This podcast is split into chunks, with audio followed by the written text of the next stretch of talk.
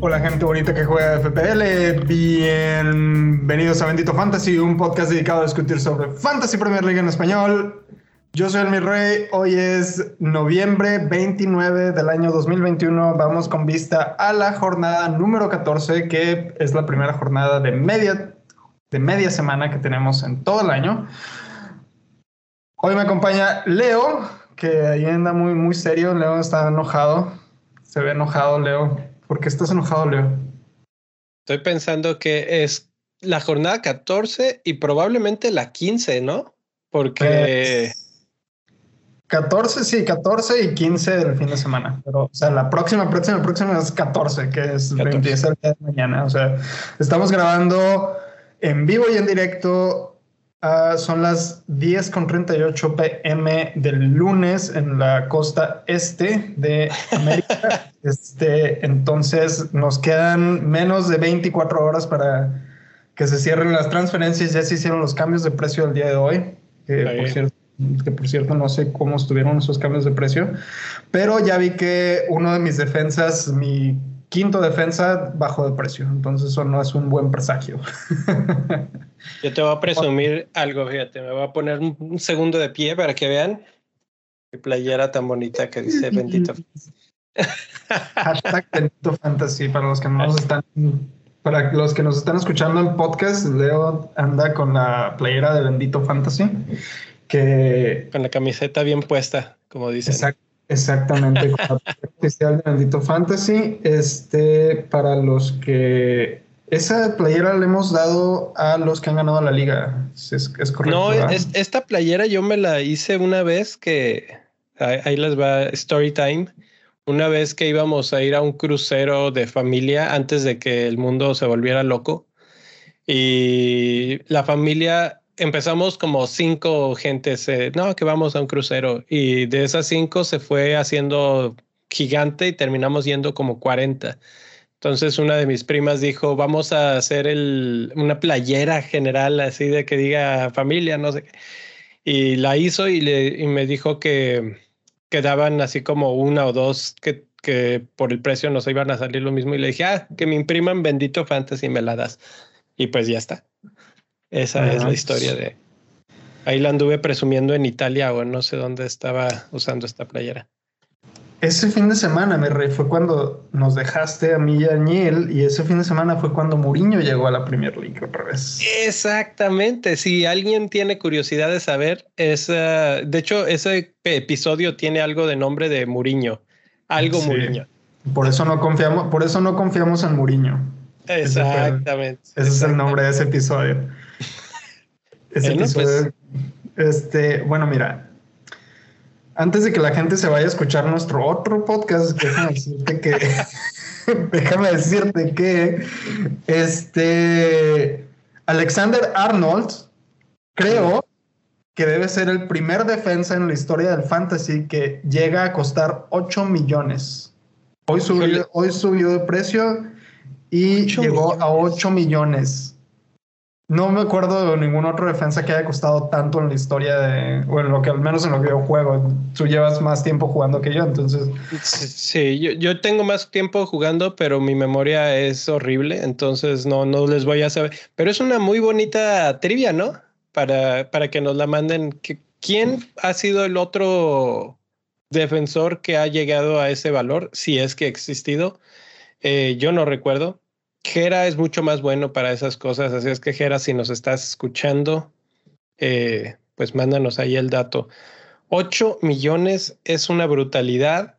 Eso costaban, bueno, no cuesta ni Rafiña, pues eso, eh, ni Diogo Jota, que hablaremos de él. Eh, ¿Qué te gusta? Ni, ni Hyun Min Son hace unos años costaba 8. No, este, es, impresionante ese hombre, sinceramente. Y solamente tiene 23 años, es lo peor del caso, güey. O sea, eso me, eso me preocupa. Este ritmo, ¿qué, ¿qué, va a pasar un día de estos en unas dos temporadas? ¿Va a costar 10? ¿Te imaginas un defensa de 10? Hijos de pinche. No, pues Ya, se, se rompe el juego. A eso dijimos con Cristiano, y mira. No, no, porque un defensa de 10, o sea, no sé si lo justificas. Pero bueno, no creo que suceda. No creo que suceda. Eh, es más, este 8, el, problema del 8, o bueno, por, por lo que veo que sí puede subsistir, incluso seguir subiendo, es que sigue haciendo las cosas bien. O sea, vemos las últimas cinco jornadas, 10 puntos, un punto, 12, 15 y 9. Eh, muy bien. ¿Cómo, ¿Cómo no justificar ese, ese valor? O sea, si yo tuviera un mediocampista que te digo vale 8 millones y te va a dar 10, 1, 12, 15 y 9, sin pensarlo lo tendrías en tu equipo. Entonces, por un por un defensa que además de repente va a tener extra puntos por clean sheets, etcétera, es, es absolutamente sin pensarlo. Y lo que más me duele es que no lo tengo. Y no lo tengo porque no me alcanza. Y por más que hago movimientos, tendría que realmente romper al equipo para poder completar su, su precio. Vas a tener que usar un wildcard para poderlo traer, mi rey. Es que ya no sé, ya no sé si, porque, porque yo he visto, o sea, ya hice la prueba y con tres cambios lo traigo, pero me quedo con un equipo que no me gusta. Entonces digo, ¿vale la pena romper tres, tres posiciones o tres lugares para traer a uno? No sé. Mm. Lo peor del caso es que en mi precio, el valor de, que, de precio que yo tengo de Alexander Arnold es de 7.7. O sea, le estoy perdiendo al mercado punto 3 en el valor de Alexander. O sea, si lo vendo ahorita, ya. 7.7. Sí. sí, así me pasó. Yo lo vendí cuando se lesionó y yo dije, lo traigo en la que sigue y en la que sigue salió algo y algo y algo y algo y algo y jamás lo compré y ahorita ya es imposible. O sea, ya es un precio prohibitivo. Así es, así es. Bueno, en este momento faltan 14 horas para que hagan sus transferencias y antes de irnos de lleno a todo lo que debemos de estar hablando, en lugar de estar pajareando con, con Trent, dime cómo te fue en la jornada anterior, mi rey. Jornada anterior, ay Dios, no sé si ha sido la peor jornada de este año. Déjame ver. Bueno, 34 puntos probablemente la peor jornada de este año. Eh, estoy confirmando y lo más bajo que había tenido era un 48 y ya, sí. Así es que muy mal. Tenía a Kane que no jugó. Tenía a James y compré a Alonso y pues les metieron gol. El Libramento con cero puntos, Cancelo con un punto porque les meten gol en el minuto 94. También tengo de portero a Hugo Lloris que no juega y en la banca a Raya que está lesionado. O sea que... O sea, tu, tu, tu, equipo fue la tormenta perfecta. Tormenta, y no, y todavía peor aún, tú dirías, este, qué mal, qué, qué, qué mala situación pero hice mi cambio de Alonso porque dije, Chilwell se va, bueno, pues entonces me, me, voy con Alonso, está bien, es una buena apuesta, no pasa nada. Pero justo, no sé, en la noche anterior de la jornada me quedé pensando y dije, ¿y si, y si meto a Diogo Jota por un menos cuatro? Sí, sí, sí puedo hacerlo, no pasa nada. Y tengo a que está lesionado en la banca. Voy a meter a Diogo Jota. Nada más déjame ver si no está lesionado. Me meto a Twitter busco Jota a ver qué, qué, se ha dicho de lesiones o alguna cosa, porque yo tenía entendido que tenía algo, pues algo así como que un golpe, ¿no? Y que estaba entrenando diferente. Entonces dije, bueno, a ver, y en eso veo más bien noticias de que Liverpool podría tener su partido cancelado, que la tormentas, que no sé qué. Y dije, uy, es un menos cuatro y tal vez lo cancelan. No, mejor no. Mejor me aguanto una jornadita más, no pasa nada no lo compro y mete dos goles. Güey, si estás al lado, güey. Eres tú, güey. Y, todavía peor aún, tengo a este Brandon Williams que ha hecho cero, cero, cero puntos eternamente. Esta jornada hizo siete puntos y está enterrado en lo más profundo de mi banca y no entró. Madres. Así es que, bueno, pues ahí está mi jornada. Para si se sentían mal, alguien decía, no, es que esta semana Pues, o sea, e, esta temporada la verdad es que voy a tratar de disfrutarla porque porque de, de, competirla yo creo que ya no se va a poder mucho, que digamos. todavía es temprano, todavía no llegamos ni a la mitad de la, de la temporada, Rey. Todavía no, es cierto. Un rato. Es cierto. Este...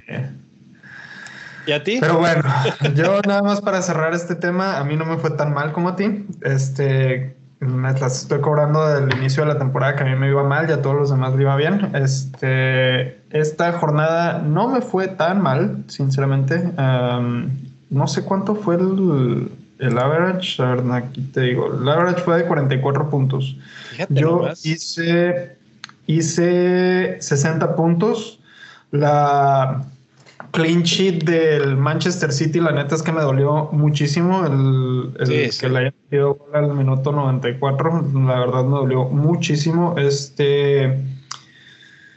Ah, yo iba a vender a Saka la, para la jornada anterior y me aguanté el cambio. Dije, me voy a aguantar el cambio y para la siguiente hago dos cambios.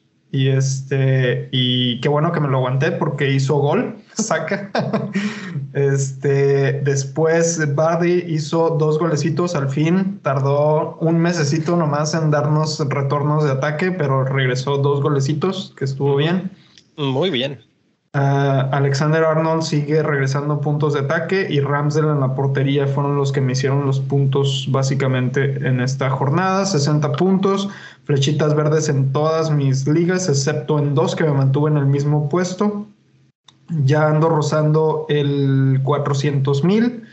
Y algo bien interesante que me puse a analizar el otro día es cómo demonios fue que llegué del 2 millones al...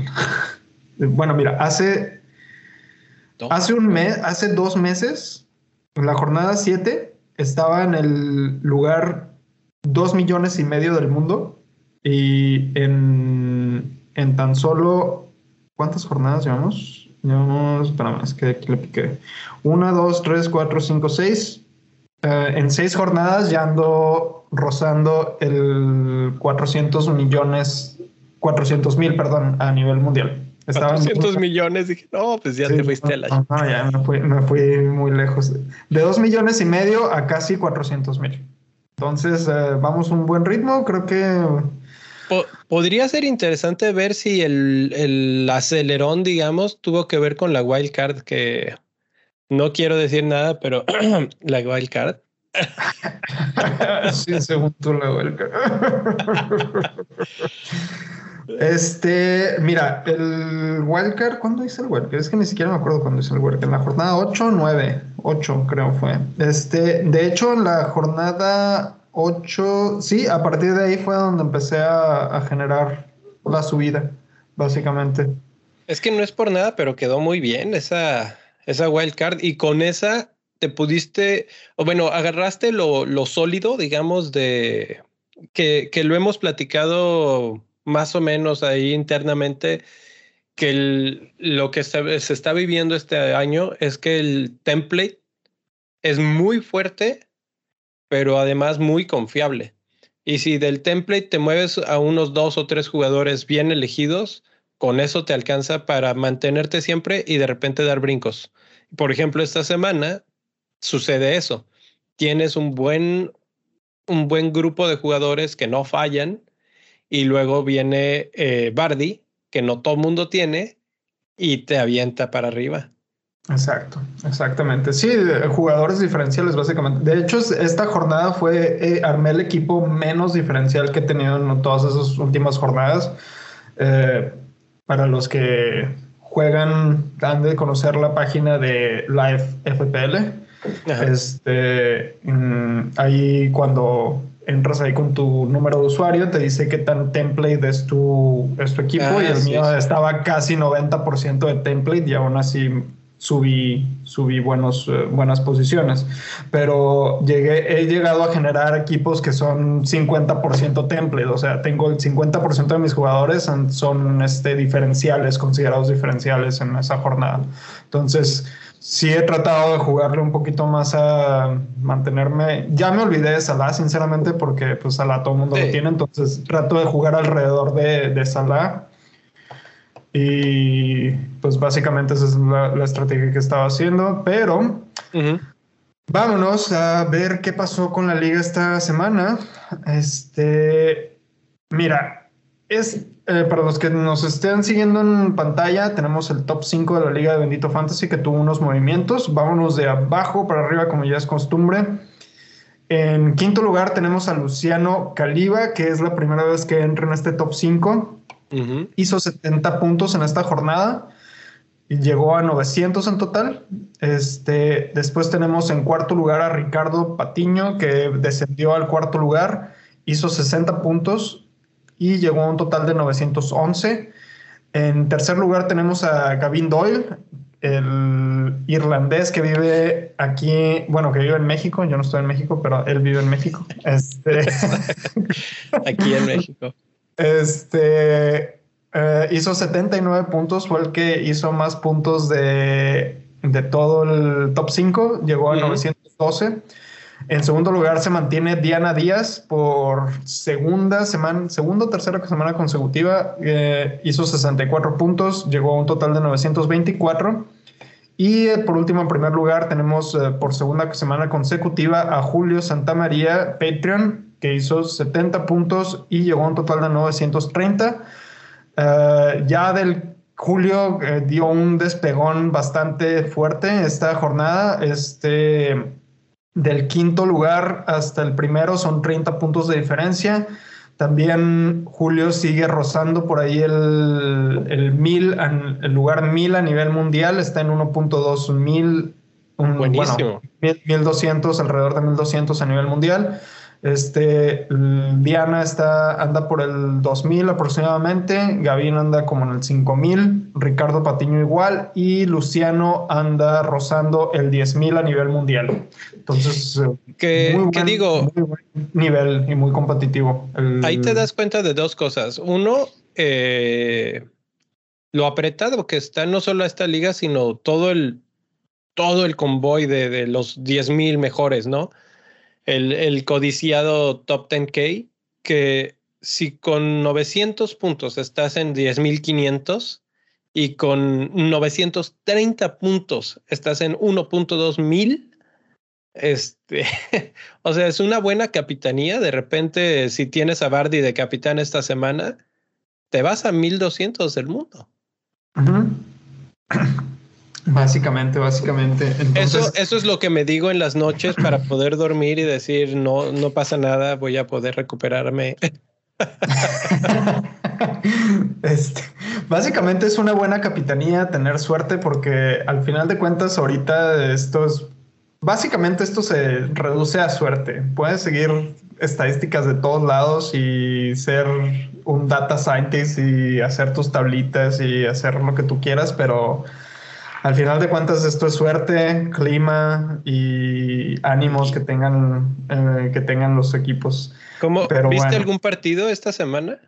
Solamente vi el de Chelsea, fue lo único que tuve la oportunidad de ver. De hecho, me acabo, ahorita que estaba haciendo la imagen de la portada del episodio, me di cuenta que el Leicester había jugado en, en condiciones de nieve contra Watford.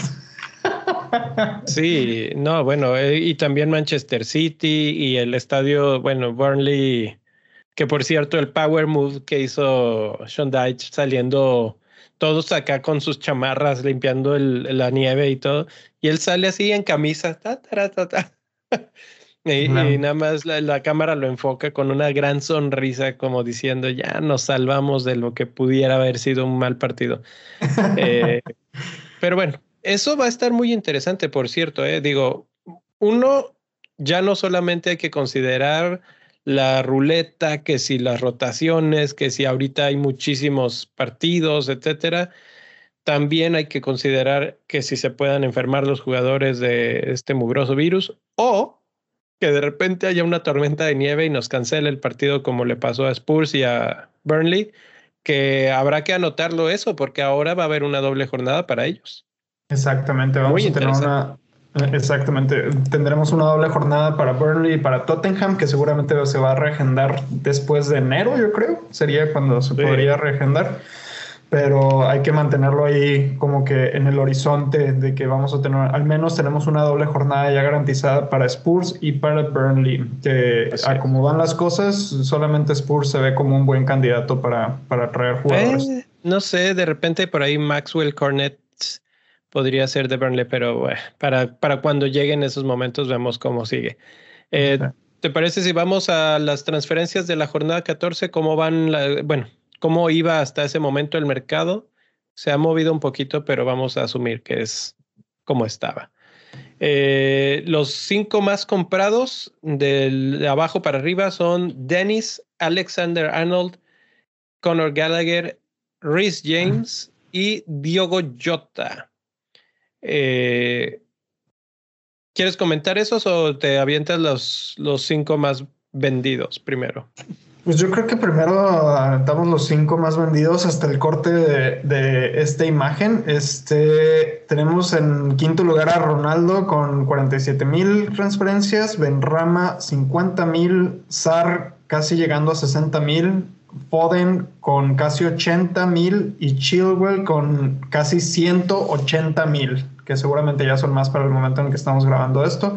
Sí. Este. Eh, la verdad es que se me, hace, se me hace muy sorprendente el cambio tan repentino de, de este de Ronaldo, cómo la gente se está empezando a deshacer de él, perdiendo la, paciencia. Este, yo, yo no, yo sinceramente me gustaría dejar ese dinero en la delantera porque luego regresar un, mm. este, ese dinero a la delantera va a ser difícil, así como te pasó a ti, por ejemplo, con lo de Alexander Arnold. Entonces, eh, a, mí me daría, a mí me daría un poco de miedo, sinceramente, mover tanto dinero a otras posiciones, que lo decía la, la semana pasada, me interesaría con... Si ese dinero se estuviera invirtiendo en otro premium, en otra posición, tal vez sí lo consideraría, como por ejemplo Mane, como lo, lo expliqué la semana pasada, pero me da miedo porque las principales transferencias no son tan caras y ni siquiera son en el medio campo, por ejemplo. Em, por ejemplo, ahí tenemos que Alexander Arnold, bueno, ya lo comentamos ahorita, ya subió el precio. Gallagher, que no, no es un jugador muy caro. James, que anda alrededor de 6 mil. Y Jota, que anda como en 7.7, más o menos, 7.8 de andar ahorita. 7.7. Este, entonces, este, eso es como que lo que me preocupa mucho de, los, de la gente que está moviendo eso. Que, que, vaya a querer regresar esos fondos que está moviendo de la delantera a otras posiciones que batalle para regresarlo. Eso sería mi, único, mi única preocupación. Pues sí, aquí yo recibí una, una pregunta en Twitter de Juanma Rodríguez que dice, ¿Kane o Cristiano Ronaldo para esta fecha? O sea, él está pensando en comprar a Cristiano y la mayoría de la gente, eh, bueno, ahorita esta es la imagen que teníamos porque siempre pasa que cuando yo preparo las imágenes están así y cambia todo 10 segundos después. Ronaldo ya es el tercer más vendido en estos momentos y Bardi el tercer más comprado. Es los, los únicos jugadores que cambian en la lista. Eh, bueno, y, ese, y esa es otra cosa. Mira, por ejemplo, hoy, hoy, con que fueron las conferencias para los partidos de esta jornada, 14, este, Rogers dijo que Bardi probablemente no iba a jugar porque se siente cansadito. ¿Cómo es eso? No, eh, bueno, es que ¿cuántos años tiene Bardi? Ha de tener como unos 45, una cosa así. Yo ya lo veo bien viejito al pobre. No, ¿a poco está, ¿a poco está tan viejito? Ni no, no. no, pero, o sea, bueno, la verdad es que yo sí siento que no aguanta. O sea, vamos a decir que sí lo metieran no nos iba a dar de todas formas lo suficiente en este y luego el fin de semana de nuevo. Entonces, lo que vemos generalmente en partidos de entre semana para Europa, etcétera, es que juegue con Patson Daka. Y, y, bueno, pues ese es el riesgo que va a pasar con Bardi en estas épocas navideñas, ahorita ya lo estamos empezando a ver, de si lo tienes, pues sí, te puede dar un partido de dos goles, pero también lo van a rotar en el de entre semana. ¿sí? ¿Tú crees que no juegue ni un minuto? Esa es la gran pregunta. No, sí va a jugar, sí va a jugar. Yo creo que sí va a jugar. O sea, se me hace muy increíble que Rogers lo tenga tan consentido que le vaya a dar descanso cuando más lo necesita. O sea, pues es que tiene a dos otros, a otros dos delanteros. O sea, puede darse el lujo, creo. Sí, pero no sé, creo que está, lo tiene muy consentido a Bardi. Al mi rey le, urge que no suceda porque obviamente lo tiene en su equipo. Eh, bueno, Bardi es ese, esa situación y él por, por lo menos guarda un poco del, valor premium, vamos a llamarle, dentro de la delantera, ¿no? Eh, con respecto a la pregunta de Ronaldo o Kane, eh, la vamos a tener que responder en los siguientes segmentos pero creo que voy a empezar a pensar en Ronaldo mucho, mucho más a partir de ahora y ahorita va a quedar más claro por qué. Eh, finalmente, ya nada más para pasar de aquí, Diogo Jota, el más comprado, no me sorprende. Ya les conté la historia de que lo, cómo lo quería comprar hace unos días y por miedoso no lo hice. Eh, pero después de meter dos goles, y que tú sabes que es el centro delantero de Liverpool y que Liverpool tiene buenos partidos y que Firmino no está, no, no tiene ningún sentido no ir por Jota. 7.7 es una absoluta ganga. Eh, ahorita lo platicamos también. Pero si quieres, vamos a, los calendarios a, a, platicar. Vamos a darle como a los dos partidos que se vienen. Bueno, no dos partidos, dos fechas. La la de este media semana y la del fin de semana van a estar ahí. Que pues ahí empezaría pensando, Leicester va contra Southampton. ¿Qué tanto realmente crees que Southampton le ponga tanto problema a Leicester sin Bardi?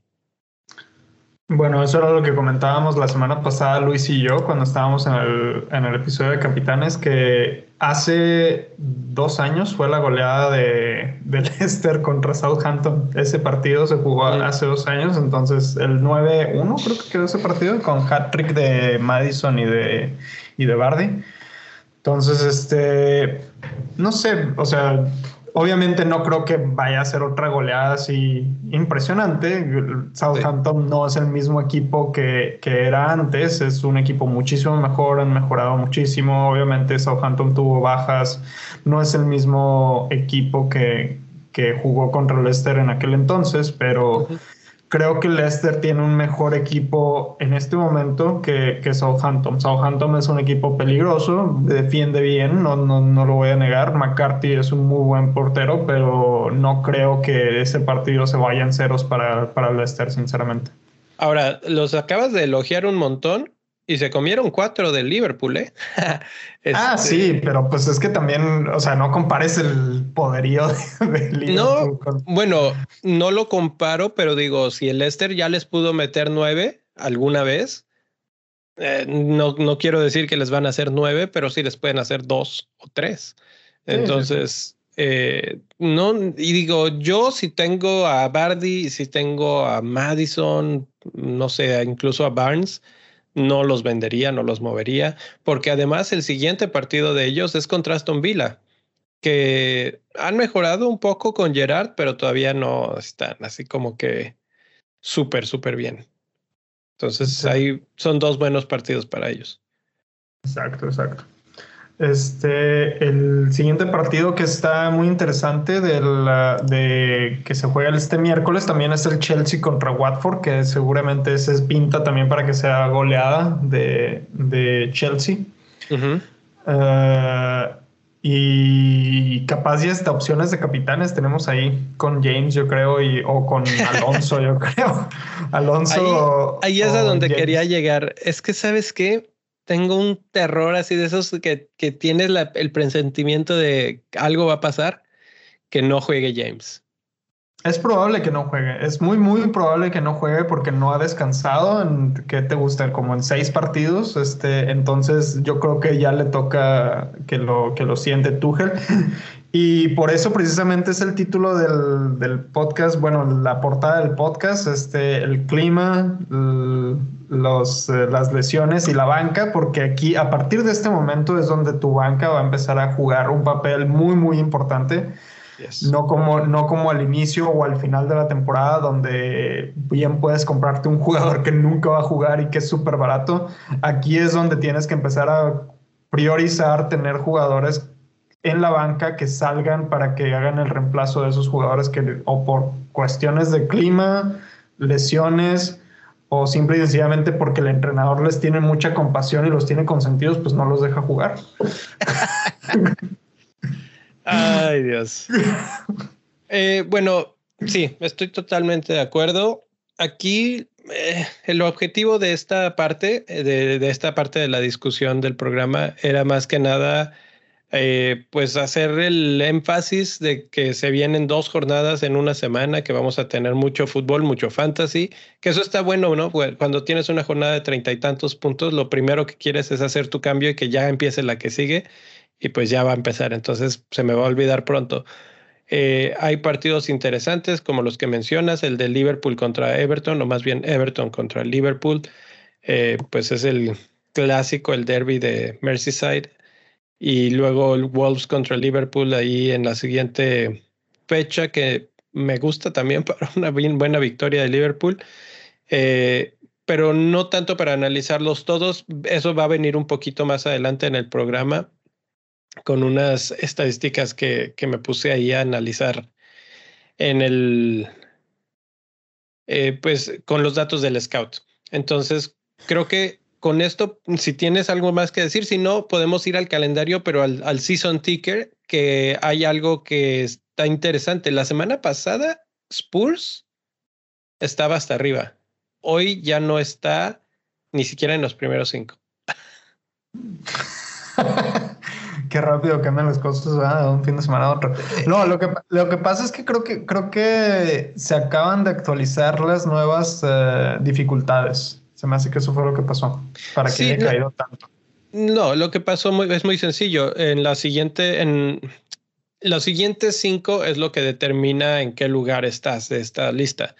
Pero su quinto partido es este, me parece que es contra Liverpool, sí. Así es. En la, en la fecha 18. Entonces, eso es lo que los, los baja, porque ya tienen un rival mucho más fuerte comparado con otros. Pero y aquí es donde viene lo interesante, el Manchester City es el que está hasta arriba del calendario ahora como el, el mejor calendario. Aston Villa, Watford, Wolves, Leeds y Newcastle.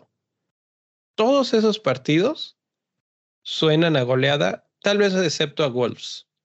Todos los demás se me antojan para tres a cuatro goles de, de Manchester City. No sé qué opinas. Al menos. No, estoy completamente de acuerdo. El problema es a quién traes de Manchester City, porque ahorita con, con todas las bajas, bajas importantes que tienen, jugadores que han rotado muchísimo, por ejemplo, Kevin De Bruyne creo que todavía tiene COVID. Sí, no, él no está. Y, y, las rotaciones, Grealish ya no ni siquiera aparece en el 11. Este Foden parece que ya se afianzó como, como punta de, delantero. Jesús como que luego lo, lo reemplaza. Sterling aparece en, la, en Champions y hace goles y luego regresa a Premier y no hace nada. Entonces no, no, no es claro sinceramente a quién meter más que en la defensa. bueno, eh, ahorita voy a darles un par de pistitas ahí de, quién podría ser. Sí se me ocurren y los datos lo respaldan, entonces vamos a, analizar eso. Eh, quería ver lo de Grealish, ¿qué le pasó a Grealish? Está lesionado, tiene un knock que veto a saber qué, qué es para que te dé un 50% de probabilidades de jugar. A lo mejor se cansó también. este, oye, Ah, otra, otra cosa que se me hace bien interesante es que el Manchester United es el que está en segundo lugar como con mejor calendario. Este, los siguientes cinco tienen al Arsenal, Crystal Palace, Norwich, Brentford y Brighton. Pero el, el, problema es que con Manchester United pues no se puede confiar en absolutamente nada todavía. Eh, no sé, a ver, el partido contra Chelsea me, me, cae muy gordo y tú me, me, vas a apoyar aquí. No sé, igual y es porque la afición al Chelsea me hace sentir así, pero siempre pasa lo mismo. El, el equipo que viene súper mal, que les están pegando todos horrible, que el Liverpool le acaba de meter cuatro goles, cambia de técnico, se, se fajan los pantaloncitos y salen a jugar el mejor partido del torneo contra Chelsea. Y eso fue lo que hizo Manchester United, que no le alcanza obviamente para ganarle en estos momentos a Chelsea, pero le plantó muy bien el partido a, los azules y pues terminaron 1-1. Eh, y, y, estuvieron a punto de ganarlo, sinceramente. O sea, sí dominaron a Chelsea por buena parte del partido. O sea, lo podríamos incluso alegar de que hay gente que cree que eso no era penal, el que terminan marcándole a... Ah, yo creo que sí hay contacto y todo, y, o sea, pero más allá de eso, es un 1-1 que le costó sudor y lágrimas a, a, Chelsea. Entonces, creo que vamos a ver más de eso. Ya tienen nuevo entrenador, obviamente para que su método de trabajo sea eh, pues efectivo y que transmine va a pasar mucho tiempo pero vamos a pensar que en un par de jornadas ya empezaron a, por lo menos, asimilar la, la, idea futbolística, ¿no? Y eso estamos hablando de la jornada 16. La jornada 16 es contra Norwich. Entonces, cuando me preguntan a quién comprar hoy, Cristiano Ronaldo o Kane, voy y veo a Kane. Kane tiene Brentford y Norwich en la 14 y en la 15. A mí me parece que es ahorita Kane por los partidos. Y en la 16, Cristiano Ronaldo, ya con el sistema un poco más asimilado, pero absolutamente. O sea, y el, el presupuesto te va a dar sin problemas, no va a haber ni siquiera que hacer mucho estira y aflojo con, el, con la cartera para, para encontrar de dónde y cómo cambiar, hacer esos cambios. Sí, estoy de acuerdo con eso. Este, eh, de hecho, era lo que iba a comentar, que la gente que está vendiendo ahorita Cristiano, seguramente para la 16 se van a estar volviendo locos a ver cómo lo traen. y, ahí se va, y ahí se va a ir otra vez menos 4, menos 8 y tú vas a subir posiciones gratis, básicamente. Sí, o sea, aquí es, esa es la ventaja de la gente que le estamos poniendo un poquito más de atención. Digo, no quiere decir que nos vaya mejor, como yo, pero eh, por lo menos hay un plan, ¿no? Y dices, Cristiano ahí, y además eh, les digo, Norwich es este visitante en esa fecha 16. De lo que yo he estado analizando en cuanto a dobles dígitos concedidos por equipo, eh, ay, no tengo el dato aquí, pero Norwich es el número uno, es el peor equipo en cuanto a dobles dígitos concedidos, pero además de visitante también es el peor por mucho. O sea, le saca como varios dígitos al segundo lugar. Estoy abriendo los datos en lo que, en lo que abro, pero por eso y con un goleador tan, tan letal como Ronaldo ahí y con un equipo herido y con ganas de, de redimirse, esos partidos siento que van a ser, o sea, si no los gana Manchester United, eh, y además por goleada, creo que va a ser una especie de fracaso ahí. Entonces, bueno, Esa, esa, creo que es por ahí la, la, idea, la estrategia. Mira, ya tengo el dato. Eh, ha encajado cinco veces dobles dígitos jugando de local y ha encajado 11 veces, o sea, 11 diferentes jugadores le han convertido doble dígito a Norwich cuando juegan de visitante. 11 veces. Entonces, pues ahí está, ahí está la cosa.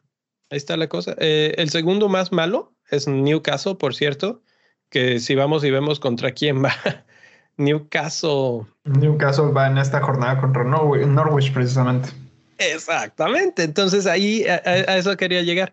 Eh, Newcastle Norwich. ¿Valdrá la pena empezar a pensar, por ejemplo, en gente de Newcastle que tiene un par de partidos buenos, Norwich y luego Burnley?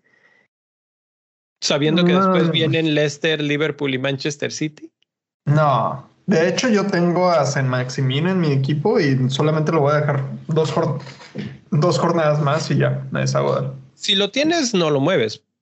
Si no lo tienes, no harías, o sea, obviamente si no tienes nada más que arreglar en tu equipo, no, no te irías por uno de ellos o, o Callum Wilson por ahí. Creo que no. son malas apuestas. Creo que, creo que hay equipos con mejor posición ahorita, como, como este Crystal Palace con Venteque, por ejemplo. Este, creo que Benteke está jugando mejor que, que Cristiano, que este, bueno, también que Cristiano está jugando mejor. Este, Callum que, Wilson. Que Callum Wilson y que San Maximin. Entonces. y tienen mejor calendario. Leeds, en el que sigue Manchester United, precisamente, que, bueno, van de visitante Manchester United. Y Manchester United es el tercer peor equipo en cuanto a a dobles dígitos, pero en, de visitantes mucho mejor. Eh, de locales cuando están sufriendo. Inclusive Tony se me hace más atractivo que cualquier jugador de Newcastle en este momento. Mm. Mm, Porque mm, Brentford, Brentford sí va en esta jornada contra Tottenham, pero después de esa jornada va contra Leeds, contra Watford, contra Manchester United, que es un desastre en la defensa, y contra Southampton. Entonces, el jugador para, si están pensando traerse a un jugador de Newcastle nada más para esta jornada y la siguiente, yo creo que es mejor que le inviertas en un jugador de Crystal Palace que tiene un, muy buen calendario que es Leeds, Manchester United, Everton, Southampton y Watford en los siguientes cinco y o alguien de este de de Brentford, por ejemplo. Sí. Pues ahí está. Eh, podríamos hablar de todo el calendario por, por una hora, yo creo, pero vamos a platicar precisamente de jugadores puntuales. Eh, el primer tema, digamos, es en cuanto a disparos a portería. No sé si está así en tus, en tus órdenes. Así es. Eh, disparos a portería. lo que estamos viendo son disparos a portería otra vez desde toda la temporada y en los últimos cuatro partidos. Aquí se me hace bien interesante que con un partido bueno que tuvo Bardi, ya se puso en segundo lugar detrás de Salah en lo que va de la temporada. Y en lo que son los últimos cuatro partidos, pues no aparece básicamente porque no estaba tan, bien, no ha estado tan, tan bien. Pero gente como Trossard, por ejemplo, está en el top 5 de toda la temporada y en el top 2 de los últimos cuatro partidos en cuanto a disparos eh, que está haciendo.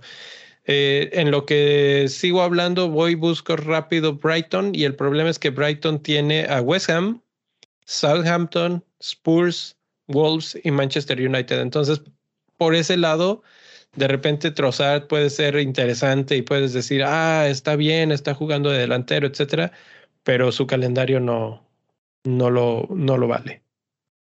No, es que les. Ay, es que Brighton, Brighton es una. Es una. Es una ruleta, sinceramente. Hay veces que les va muy bien y hay veces que les va muy mal, independientemente de contra quién jueguen. Y sinceramente no me arriesgaría yo a, bueno, si vas a comprar a Trozar como tu tercer delantero, igual y sí. Es que es, de, es mediocampista él. Ah, perdón, perdón, perdón. Pero está jugando como delantero, de repente. este, pues si lo quieres traer como tu cuarto, quinto, quinto medio, pues igual está bien. Sí, es como de budget, ahí como de bajo precio, que va a jugar de delantero en un equipo que está jugando bien. Pero bueno, con ese asunto de que no tiene muy, muy buenos partidos. El otro que te quería preguntar tu opinión, Timo Pukki. No. Suena, suena, suena por ahí, la gente lo está queriendo traer, preguntan, y si Timo Pukki, y si Timo, ahí está, ¿eh? en el top 20, eh, abajo, en lo que va de la temporada, obviamente, pero si nos vamos a los últimos cuatro partidos en cuanto a tiros, está a la par de Benteke, por ejemplo, que lo mencionaste, eh, de Abameyang, de Mané. Este, mira. Te voy a decir por qué y luego me contestas. A ver, dime por qué. Dime por qué te voy a decir que no. No. Tú me decías hace un momento, es importante tener banca por las rotaciones. Y ese es el tipo de jugadores que no van a rotar. Ahora sí, con eso, ¿qué me dices? Ah, ah, ah bueno, mira, mira, si lo pones así, mi rey, pues igual y si ya cambia la cosa. O sea, mira, si necesitas un tercer delantero que, que sabes que va a jugar a huevo y que tu segundo, primer delantero como Bardi, pues no juegan, pues igual y ahí entra Puki, al desquite. El problema al desquite, al desquite, exacto. El, el problema que tiene Puki y en general Norwich es la falta de definición. Sí, mira, por ejemplo, podemos ver aquí, para los que nos están siguiendo en YouTube, tenemos las dos gráficas que mencionaba Leo. Del lado izquierdo podemos ver que Puki está en la parte baja de la gráfica, que lleva nueve disparos a portería en toda la temporada. Y en los últimos cuatro partidos ha hecho cinco de esos nueve disparos. ¿Qué, nos, qué estamos hablando? ¿De qué nos dice este número? Vamos en la jornada 13. Eso quiere decir que en las últimas cuatro jornadas ha hecho cinco de esos nueve disparos, que nos dice que Puki tiene muy poca definición, que a lo mejor sí dispara, sí dispara, pero que sean disparos a puerta, a portería, solamente eh, cinco en las últimas cuatro jornadas, nueve en toda la temporada. Sí, te va a liberar fondos y va a estar ahí segurito y Puki va a jugar porque va a jugar porque es el mejor delantero que tiene Norwich el problema es que seguramente no te va a dar una buena definición, inclusive independientemente de que entre, ya hemos visto que Puki, por ejemplo, puede entrar como sustituto en tu, en tu equipo, pero Puki es dado también a que le den tarjetas amarillas. Y eso es algo que a mí, que a mí no, en lo personal, a mí, yo trato de, evadir esos jugadores que son propensos a tarjetas amarillas. Pero pues cada quien juega como, se le da la gana. Se le da la gana, básicamente. si les gusta mi comentario, denle like. Si no, pues también denle like. Aprovechando que ya estamos aquí, ¿por qué no vamos todos y le damos un like a este, este stream, a este video? Eh, y si no se han suscrito, pues también de una vez ya están ahí. Está al lado el botoncito. Eh, lo de lo de Puki, a mí, la verdad, no me encanta. Lo, lo voy a decir así sinceramente. Si estoy tratando de liberar fondos, no se me hace muy descabellado. Van a ser dos puntitos mínimo. Que si tienes a un jugador que no juega, así literal no juega, son cero. Entonces, mínimo tal vez para tener, eh, ahorita que estamos hablando de tener más banca, puede ser. No, no está tan, tan descabellado por ahí. que podría ser alguien comparable, no sé en cuanto a precio, pero sí en cuanto a lo que está produciendo de tiros y tal vez mucho más interesante. ¿No?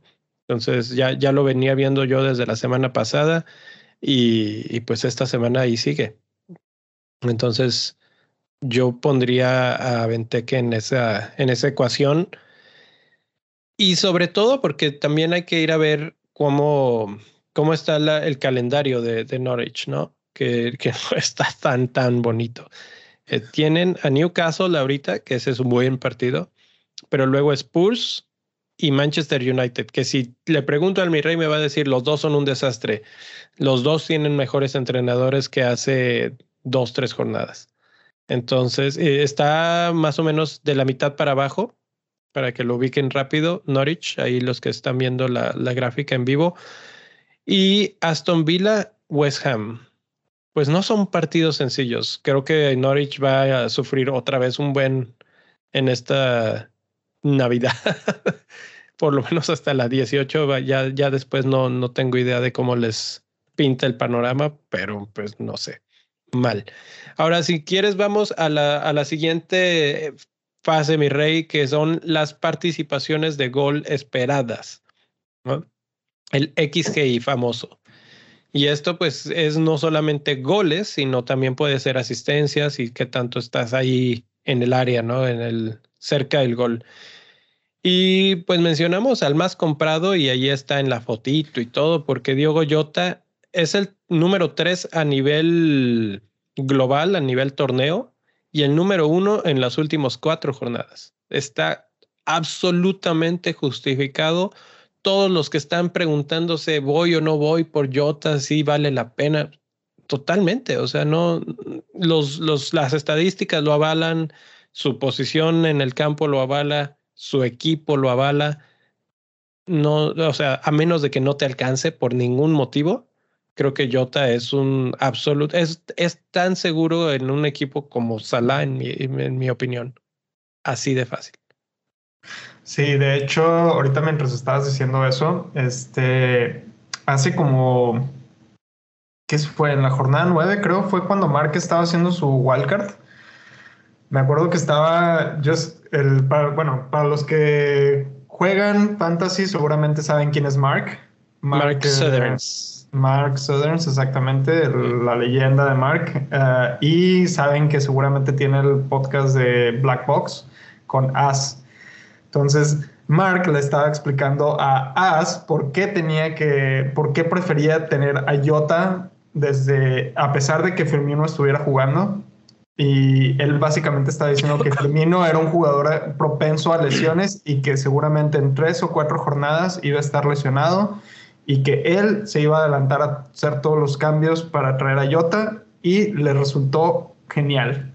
Sinceramente, esa estrategia. No sé cómo demonios vio ese, porque inclusive yo cuando estaba escuchando el podcast estaba diciendo, no sé qué demonios está haciendo Mark en este momento, pero creo que le va a salir mal y no, les resultó súper bien. Entonces, supongo que eso habla la experiencia de años de jugar fantasy, como leer más o menos cómo vienen los jugadores. Obviamente es imposible predecir el futuro, pero siento que eso es lo que hace, ese es el callo de la experiencia, supongo, de jugar tantos años al fantasy, tomar esas decisiones. Y sinceramente, yo ya estoy pensando traerlo, estoy, pero necesito hacer varios cambios para poder hacer eso, porque no tengo tanto dinero invertido en el medio campo como para tener a, a Jota ahí. Otro jugador que se me hace muy, muy, muy interesante aquí es qué tan alto está James en los últimos cuatro partidos en, XGI.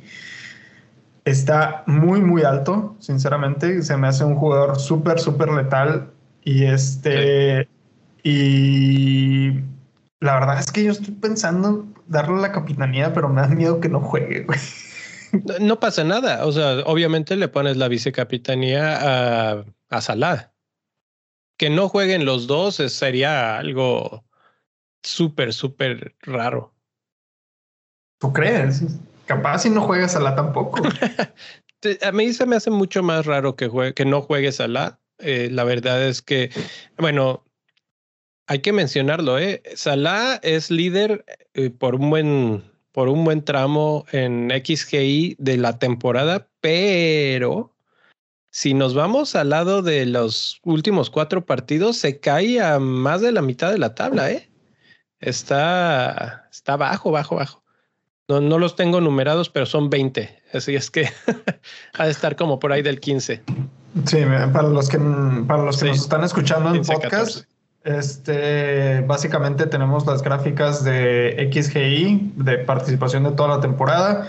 Los tres primeros lugares son de todos de Liverpool, Salah, Mané y Diego Llota. que eso hay que, quiero, quería hacer un, un, subrayar y énfasis con eso, porque Salah, Mané y Diego Llota, ¿eh? Nos hemos dormido enormemente, si ya hablamos de Diego Llota, con Mané que además en las últimas cuatro jornadas está en cuarto lugar como XGI. Exacto.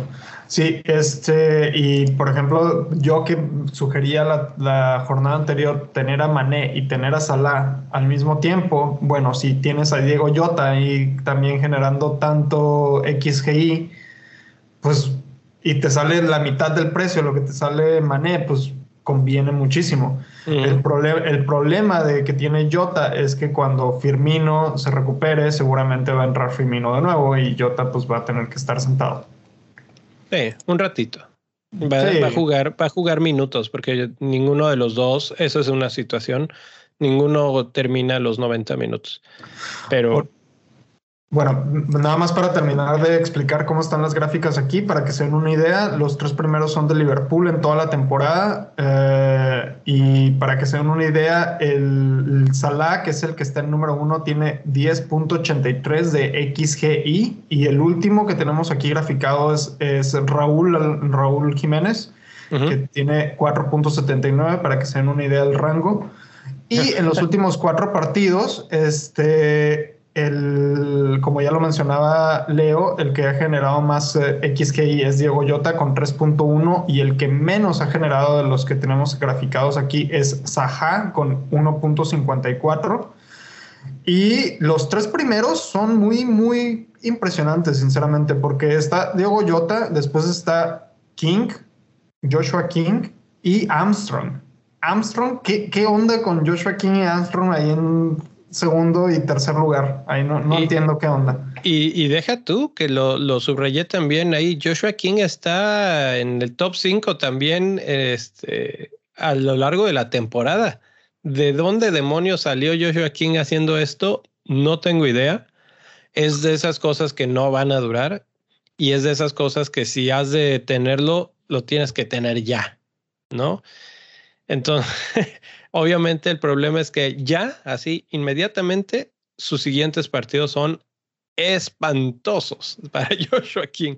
Son los peores probablemente que podrías tener. Eh, entonces, creo que lo vamos a ver desaparecer de esta lista muy próximamente.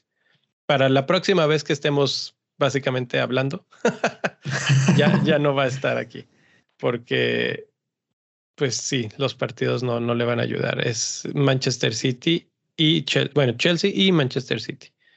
Que si lo quieres tener ahí en la banca para esos dos y luego aguantar, porque luego viene Brentford, Burnley, Crystal Palace, mm, no estaría mal, tal vez. No, la neta no. Eh, sí, es, una inversión que no tiene tanto sentido. Por eso, por eso es que yo te decía, eh, tal vez una inversión en alguien de Newcastle por dos jornadas no está mal. Y después de esas dos jornadas, pues ya te vas por Joshua King, ¿no? Porque estos números seguramente se van a romper con, con Manchester City y con Chelsea. Pero estos números los estaba logrando. Entonces, a menos de que la falta de ritmo por, por no meter goles en, en dos partidos lo, lo saque del, del flujo, yo creo que puede volver aquí pronto en los siguientes tres y tenerlo, anticiparte a ese tipo de movimientos, eh, puede ser lo que, lo que te haga destacar. Y déjame ver rápidamente en cuántos equipos está, porque 4.8%. Entonces es un gran diferencial. Diferencialote. Sí. Este, y hablando de diferenciales, ¿qué te parece si vamos y hablamos de los jugadores que están por debajo de 8 millones? Sí, que no necesariamente son diferenciales esos, pero que sí son más baratos, que ahorita hay muchos jugadores que pues que están en ese rango de precio y reaparecen varios, aparece King, por ejemplo, aparece Trossard, Benteke, que, que hemos hablado de ellos, el que lidera en cuanto a goles es Diogo Jota, que logra más goles con menos tiros que, por ejemplo, eh, Joshua King, que tiene más disparos pero menos goles. Entonces, bueno, pues ahí también tiene que ver un poco la calidad del equipo. Pero tanto King, Trossard, Benteke, incluso Tony y Puki, que tú mencionaste hace ratito, y Rafinha, están en el mismo rango de efectividad en cuanto al número de, bueno, no, el número de goles, pero el que menos disparos necesita para hacer goles es Rafinha, de esos que mencioné. Así es. Este, nada más para los que nos están escuchando, ahora tenemos dos grafiquitas que son efectividad de bajo costo, básicamente en el eje X tenemos los, en una gráfica tenemos los goles y en el eje Y tenemos los tiros que han generado a puerta. Y el tamaño de la burbujita es el precio. Su precio. Sí, pero su precio, que realmente es muy parecido entre ellos. Es Joshua King cuesta 5.6, eh, Diogo Jota cuesta 7.7. Entonces ahí te vas dando una idea de, de quién es. Ahora, mencioné hace un momento y me lo ya no lo dije en la gráfica anterior, pero hay un par de jugadores de Manchester City que podrían estar eh, en la discusión. Uno aparecía en la de los tiros a portería, es Bernardo, que está más o menos a media tabla entre los 10 mejores, vamos a llamarlo así, de, en cuanto a número de tiros. Y el otro es Gundogan, que también aparece más o menos abajito de la media tabla en cuanto a XGI en las últimas cuatro jornadas. Aquí, en cuanto a disparos, aparece Gundogan, que tiene un gol en aproximadamente ocho disparos, 7.2 disparos, ah, no, 8 disparos y 7.2 de precio. Entonces, Gundogan está empezando a entrar en ese radar que cuando no está De Bruyne, Gundogan empieza a, aparecer ahí. No te, no te empieza a picar el interés, este, Gundo. La verdad, sí, con los partidos que he estado haciendo últimamente, sí me, sí me interesa, pero. Y recuerda, recuerda que el calendario del Manchester City es el mejor de todos. Ahorita son los que están hasta arriba. En los próximos cinco, que son los cruciales, ¿no? Los cinco de, mucha actividad. Mira, el mayor problema que yo le veo a traer gente del City es que seguramente no vamos a tener el presupuesto para traerlos. Este, por ejemplo, um, Gundogan cuesta 7 puntos en este momento. Y la verdad es que estaba jugando bien. De los últimos cinco partidos eh, ha regresado dos goles y una asistencia. Em, y clean sheets, obviamente. No ha jugado, jugó solamente cuatro de esos, eh, de esos cinco partidos. Eh, lo que a mí me da mucho miedo personalmente de, de Manchester United es la rotación en estas, en estas fechas. Lo que podría ser atractivo es que eh, de Gundogan, por ejemplo, es que Foden y Grealish están lesionados.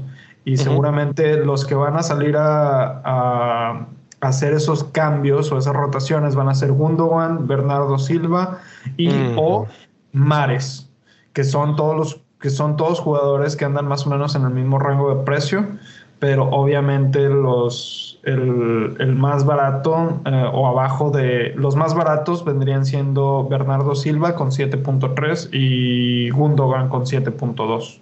Y que si nos saltamos a la gráfica de la derecha, que ahí comparas XGI con XG, ambos flotan entre los 20 mejores, pero en media tabla, vamos a llamarlo. Están ni muy bien en XG ni muy bien en XGI pero tampoco es tan mal. Eh, muy similar, muy cerca los dos. Eh, Bernardo genera un poco más de bonus points, eso podría ser algo que querríamos considerar. Y por ejemplo, para ponerlos en contexto, Puki está ligeramente adelante en tanto con XG como XGI. ¿Qué opinas de eso?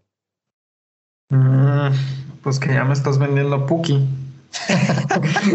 bueno, te podría vender todavía más a Joshua King, que él está en la, en la esquina de esta gráfica como en el máximo de XGI y el máximo de XG en los últimos cuatro partidos, seguido por Trossard y Jota.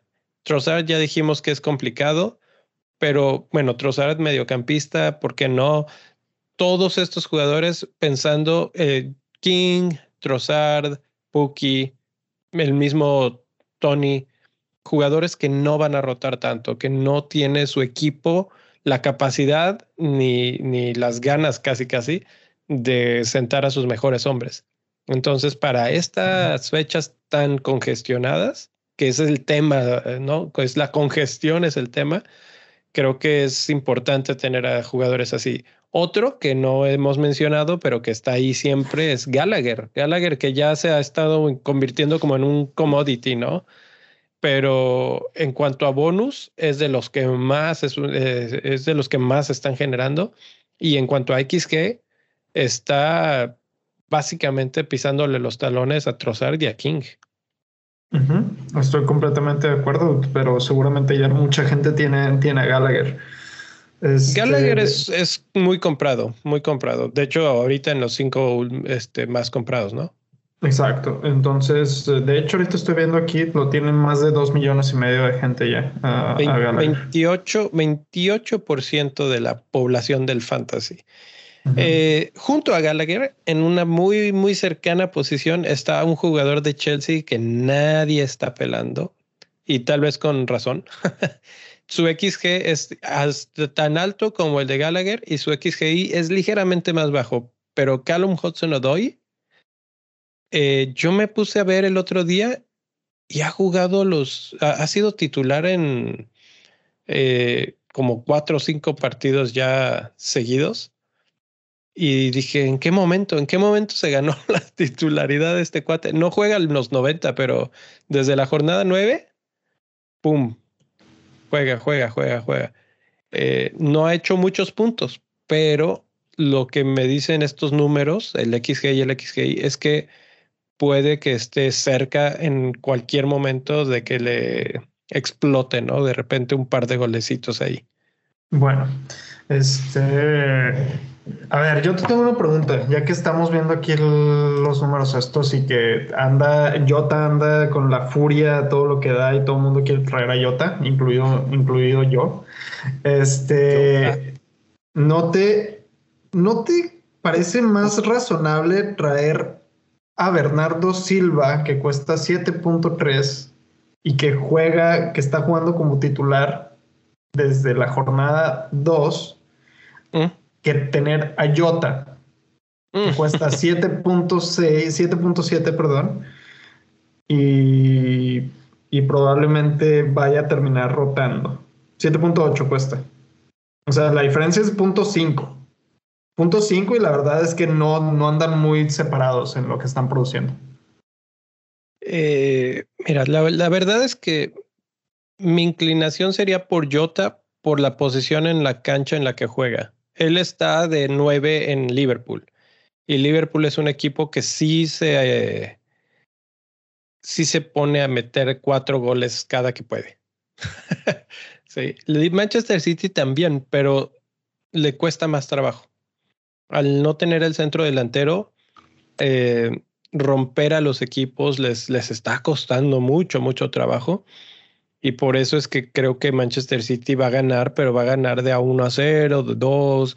De repente, cuando sí desgaste mucho a un equipo, pues sí les va a hacer varios. Entonces, por eso, no sé, siento que Jota tendría ligera ventaja.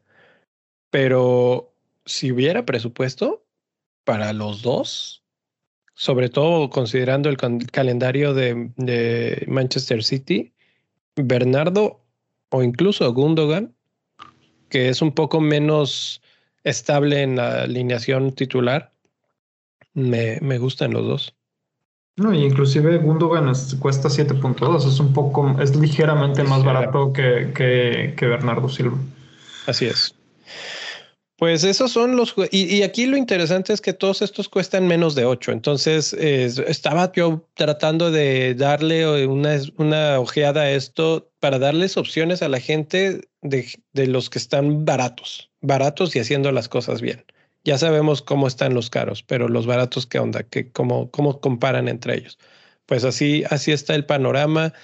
Eh, aparecen otros nombres que no sé si valen mucho la pena mencionar como Norgard, que ha estado haciendo buenas, buenas actuaciones con, con Brentford. Por ahí podría ser alguien, pues no sé, en el, en el, desde el punto de vista necesito salvar dinero en algún lugar, puede ser por ahí, ¿no?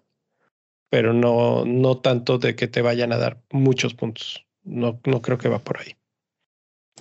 No, no, no. ¿Qué te parece si avanzamos? Vamos, sí, vamos a hablar de capitanes, porque esta semana ya no va a alcanzar el tiempo para hacer más episodios. Entonces, capitanes, y para eso eh, están las siguientes grafiquitas, que esto es pura grafiquita. Ya, ya sabes que no me aburro.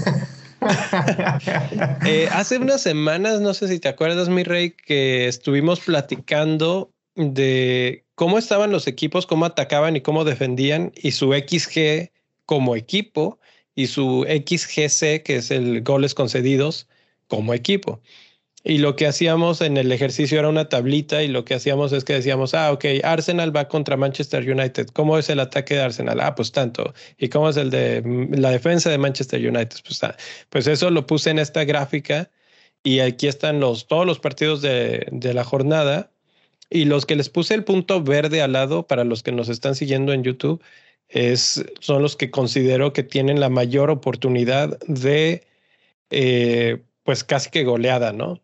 Por ejemplo, el Liverpool, contra Everton, porque Liverpool tiene una barra bastante grande, que quiere decir eh, la cantidad de minutos que se tardan para generar un XG es muy corta. Entonces, eso les otorga mucho puntaje en esta categoría.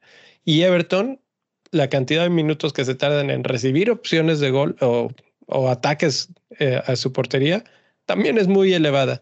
Entonces, esa combinación es letal y por lo tanto Liverpool tiene ahí el puntito verde que nos sorprende. Mozalá para capitán sin problemas. Pero tú mencionaste a Rhys James y creo que si no es igual, es ligeramente mejor la, la descripción de estas dos barritas en cuanto a Chelsea y Watford. La disparidad entre los dos equipos es de ese tamaño y creo que también va a haber goleada en ese partido. Es más, creo que vamos a ver a Romelu Lukaku de nuevo y si Tuchel nos hace el milagrito de no sentar a Rhys James, se pueden dar banquete entre esos dos. Así es, así es. De hecho, de hecho, creo que a partir de si llegase a jugar Lukaku esta jornada, creo que Lukaku también entraría en el panorama de ese delantero premium. Por ejemplo, al inicio del podcast te preguntaban si Kane o Cristiano. Creo que a partir de esta jornada podría, si juega Lukaku y juega bien, si viene bien en forma, puede entrar en esa discusión también. Eh, sí, esos, esos dos equipos son los que se me antojan para capitaneables. Si me fuera por los de Liverpool, simple y sencillamente es Salah. Aunque como están las cosas en los últimos cuatro, podría ser Trent, tal vez. Y, o inclusive Jota. O inclusive Jota. no, Jota me da más miedo. Ahí sí, la verdad, no me, no me atrevo. Pero, por ejemplo, en Chelsea sí me atrevería a capitanear a, a Rhys James. Y por ahí vi a alguien también tuiteando capitanear a Marcos Alonso. No, no mames. No, no, no. Ese vato se quiere suicidar, güey. Es un suicidio en fantasy eso, güey. No sé, tal vez es un genio incomprendido.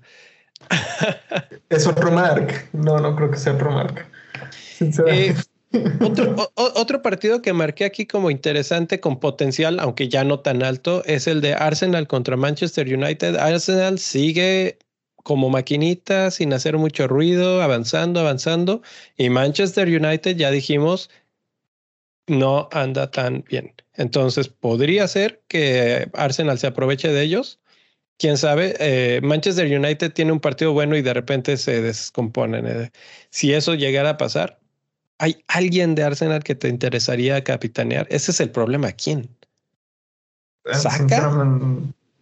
De Arsenal. No, porque saca, mira, saca de entrada, quién sabe si juegue porque está lesionado. Sí, Smith Rowe. Creo que el, único que. No, ¿sabes qué? No, Smith Rowe no inclusive Ramsdale podría ser una buena opción de capitán. podría ser, pero es que también no creo que se vayan en cero y eso es lo que no me gusta. o sea, un gol, ah. un gol te echa a perder una capitanía. Sí, pero mira, vamos a decir que Manchester United no ha estado muy acertado al momento de definir, sinceramente. Entonces, y Ramsdale es un muy, muy, muy buen portero. Eso sí. No, yo No, no, te estoy diciendo eso porque, porque yo lo tenga de portero. Te lo estoy diciendo porque realmente es un muy buen portero. Para muestra, puedes simple y sencillamente ver cómo estaba jugando Arsenal antes de estar cuando estaba Leno y cómo está jugando ahora que juega, que juega uh, Ramsdale. Es, absolutamente parte de la, de la gran voltereta que está dando el Arsenal ahorita. Entonces, bueno, hay, hay, otros partidos, pero creo que esos no, no van a ser tan, tan relevantes. Si quieres, vamos a analizar entonces rápido capitanes para la jornada 15, que ahí también hay, y hay varias mejores opciones. Eh, Arsenal vuelve a aparecer, pero esta vez creo que tiene mejores opciones contra Everton. Así es. Everton, calle de la amargura total. Entonces, Arsenal creo que puede ser una buena opción ahí. Burnley, que está. De hecho, de hecho, antes de que, antes de que pase, de hecho, ese partido de Arsenal contra, contra Everton, si Everton le, si Everton pierde el partido contra Liverpool por goleada, es muy probable que vuelva a perder ese partido. Porque seguramente la moral del equipo va a estar muy baja porque es el, el clásico de Merseyside.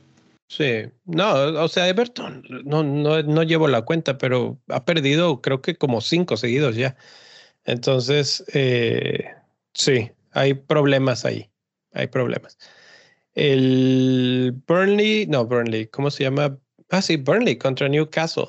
Hablábamos de Burnley hace rato, hablábamos de Max Cornet, pues podría ser su opción en ese partido. Eh, Chelsea contra West Ham. Eh, West Ham no se ha estado defendiendo tan bien. Aunque no es un partido sencillo, Chelsea es el que tiene el mejor ataque en cuanto a minutos por XG y West Ham está, está sufriendo, está sufriendo últimamente. Eh, está obviamente el partido de Liverpool contra Wolves. Eh, Wolves tampoco está sufriendo. Se lleva partidos con pocos goles, pero porque pues, no les terminan de definir. Pero cuando es Liverpool, ahí las cosas cambian absolutamente. Entonces, pues están todos esos partidos por ahí, tal vez Leicester contra Aston Villa, también puede ser. Si Watkins sigue, sigue haciendo las cosas bien o si Bardi sigue haciendo las cosas bien. de, ambos lados. Si no lo, si no lo sienta Rogers para que descanse. Aunque Aston Villa, su ataque, si ves la barrita azul, es, es bastante pobre, digamos, sus minutos por XG. Y nada más que Leicester sí concede demasiadas oportunidades, entonces ahí se equilibra un poco. Eh, entonces, bueno, esas son algunas de las, no, no tanto como jugador, sino como qué equipos tienen buenas opciones para tenerlos en cuenta como capitán, más allá de Salah, que ya esto de la capitanía se está volviendo aburrido cuando es puro Salah, Salah, Salah, Salah. Eh, ¿Qué hubieras dado por tener a capitana, de capitana Bardi esta semana, mi rey? Ah, ya sé, güey. La neta sí. De hecho, lo tenía de vicecapitán. Sí, sí, pero y ahí es donde está la cosa. Eh, por ejemplo, tenemos en esta siguiente semana, la jornada 15, a Spurs contra Norwich. Ese es un muy buen partido para pensar en Kane. Y no sé si mucha gente va a estar pensando en Kane, sobre todo porque los podcasts y todas estas cosas pues van a estar con el problema del desfase, ¿no? Tal vez algunos salgan en media semana y olviden la, la 14 y se vayan directo a la 15. Eh, pero bueno, aquí estamos tratando de cubrir un poquito lo, lo, entero de la semana y seguiremos platicando en Twitter. Tal vez para la 15 platiquemos en algún Spaces o alguna cosa así. Así es, así es. Creo que creo que con lo que tenemos de información ahorita hasta este momento para capitanes en la jornada en la jornada 15 yo te podría decir que Liverpool uh, Trent o Trent o Salah son buenas opciones de Liverpool. Este Chelsea yo creo que James uh, podría ser una buena opción ahí. O inclusive si si si Lukaku regresa y te quieres traer a Lukaku, creo que Lukaku podría ser una buena opción de capitán también contra West Ham. O Jorginho también podría ser un capitán diferencial porque Jorginho, hay que acordarnos, está en, el, en los penales. Este, ya si te quieres ir muy, muy, muy diferencial, como lo estás eh, sugiriendo tú, Cancelo también lo habíamos mencionado la semana pasada, Luis y yo, contra Watford. Eh, seguramente, si descansa, yo creo que va a descansar ahora a mediados de la semana, que probablemente sí lo descanse porque ha estado jugando mucho Cancelo. Este, y ya muy, muy, muy diferencial podría ser Kane. Sinceramente, contra, la, que contra la peor defensa. Mencionaste a Jorginho y yo no lo mencionaría en el término de capitán, pero si se quieren regresar en unos minutos a las gráficas de mejores jugadores de 8 millones, ahí aparecía Jorginho, ¿eh?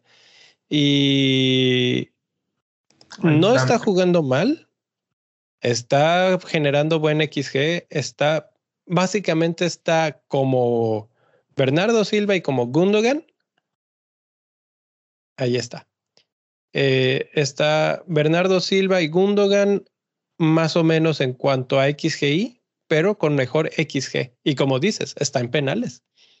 Y además yo consideraría el asunto de que este N'Golo Kante está lesionado y tal vez no regrese pronto o si regrese no, no juegue tanto. Entonces va a tener que suplir. Y, y pues normalmente cuando juega eh, sin Cante juega Jorginho y juega este hombre, ¿cómo se llama? Loftus Chicks. Loftus Chick. Loftus Chick. Sí. Bueno, mi rey, muchas, muchas, muchas cosas que considerar. Había mucha información, eh, pero estuvo bueno, estuvo bueno. Este, ¿tienes algo que agregar tú, mi rey? ¿Ya no? Eh, pues suerte esta semana. ¿Quién va, a ser tu, capitán? A ver, dime quién capitán va a ser tu capitán. de esta semana. Ay, güey. Mira, si no fuera Everton, que están del nabo, es, que me dan ganas de ir con, con alguien de Chelsea. Pero Everton está tan mal que es imposible no ver a Salah y decir aquí va a haber goles, sangre. Entonces, pues. Sí, yo creo que no hay, no hay, no hay de dónde hacerte, sinceramente. O sea, como diría, como diría Juan Topo, queremos sangre.